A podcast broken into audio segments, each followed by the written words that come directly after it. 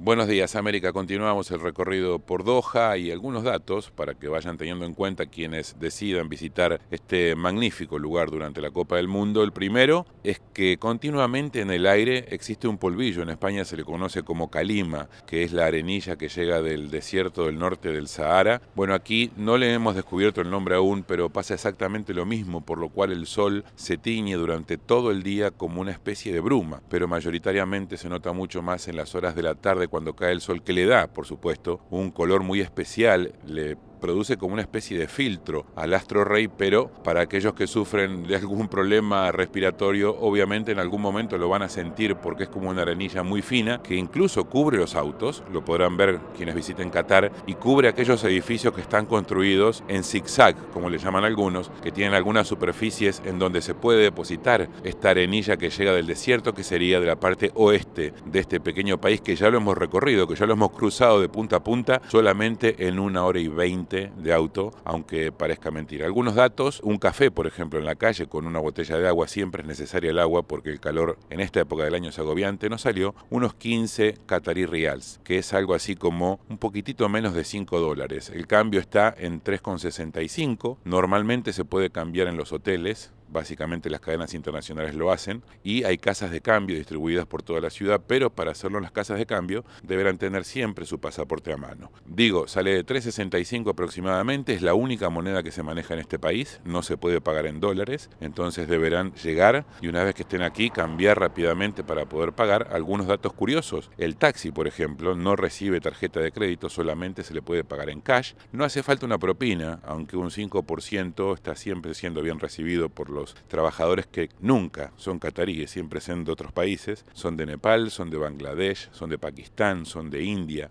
son de Filipinas, son de Indonesia, pero básicamente no existen los cataríes conduciendo taxis. Y otro servicio que funciona muy bien es Uber, tal cual funciona en cualquier lugar del mundo, con ese no van a tener ningún tipo de problema. Les decía, siempre manejar dinero local, si no quieren pagar con tarjeta de crédito. Otro dato curioso es que el cajero automático, donde uno retira el dinero, muchos países cobran un porcentaje por el uso del cajero. Aquí no, aquí es directo. Uno coloca la tarjeta y quita el monto que necesita y no le sale un cargo extra en la tarjeta de crédito. Al menos hasta ahora en lo que hemos hecho nosotros en nuestro recorrido no ha, no ha ocurrido. Finalmente les decía, trabajadores cataríes muy pocos van a ver, generalmente son los dueños de todas las empresas o tienen las posiciones más altas dentro de las compañías, tanto locales como internacionales. Para que tengan una idea, solamente el 15% de la gente que vive en este país ha nacido en este país. El resto, o sea, el 85% de la población, son todos inmigrantes. Y para ser inmigrante en este país hay que llegar con una visa de trabajo. No pueden llegar a este país y quedarse o intentar conseguir un trabajo una vez que entraron. Es casi imposible hacerlo. Entonces deberán conseguir una visa de inmigrantes, alguien que los patrocine, como pasa en Estados Unidos, por ejemplo, para poder llegar y trabajar en este país. Esto ha sido todo por hoy. Me despido, soy Nelson Viñoles desde la calurosa y colorida Doha, Qatar.